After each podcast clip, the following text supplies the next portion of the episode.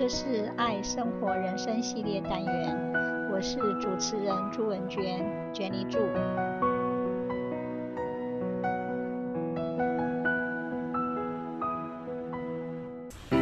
Abilities, capabilities, skills versus attitudes.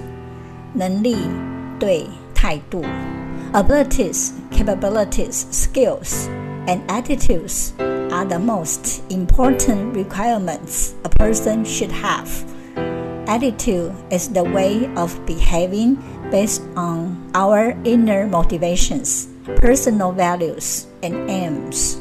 Skills are the activities, capabilities we are able to do during our professional career in the process to be a good person in society. Which of them is the most important? Abilities, capabilities, skills, or attitudes? Sometimes a positive attitude impacts more than a pure skill. Attitude helps to overcome possible obstacles and to keep on motivating when the situation is harder. Why? Because skills can be taught, attitudes can't.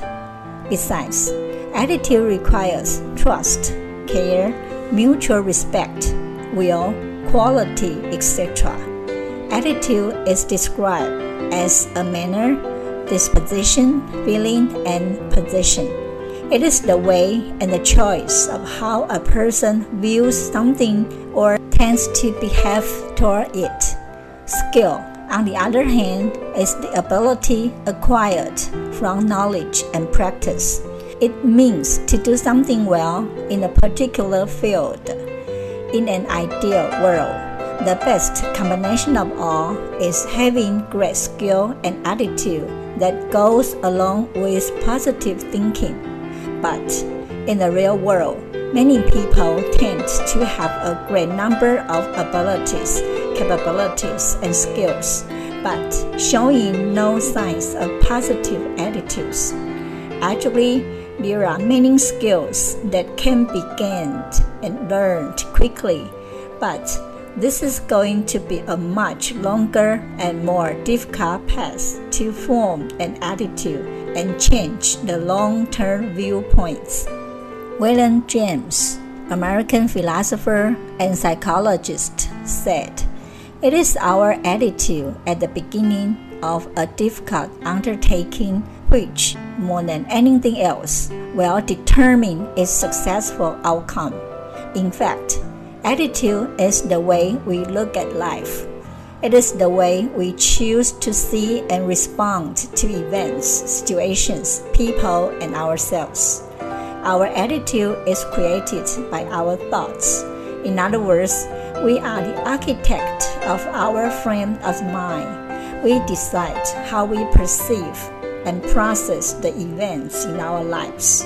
A positive attitude is the result of a disciplined and deliberate way of seeing, thinking, and responding to life.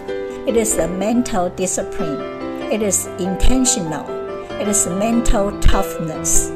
A positive attitude is not naive. Rather, it sees and acknowledges problems and then focuses on finding solutions and opportunities.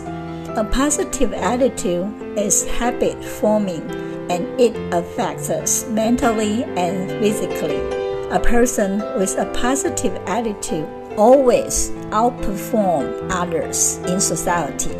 Finally, the outcome of our life should be the product of three factors attitude, effort, and ability.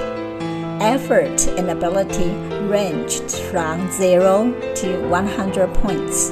Since these two numbers are multiplied rather than simply added, it means that someone who exerts unbeatable efforts to compensate for average abilities can accomplish more than a genius who makes only a minimal effort. 勤能补拙. Thomas Edison said, Genius is 1% inspiration and 99% perspiration. 爱迪生说：“天才是百分之一的天分加上百分之九十九的努力。” Furthermore, this product is further multiplied by attitude, which can range from minus 100 to plus 100. Depending on our attitude, the outcome of our life can change by 180 degrees. Thus, while ability and effort are important, it is our attitude that counts the most. Thanks for listening. Bye bye.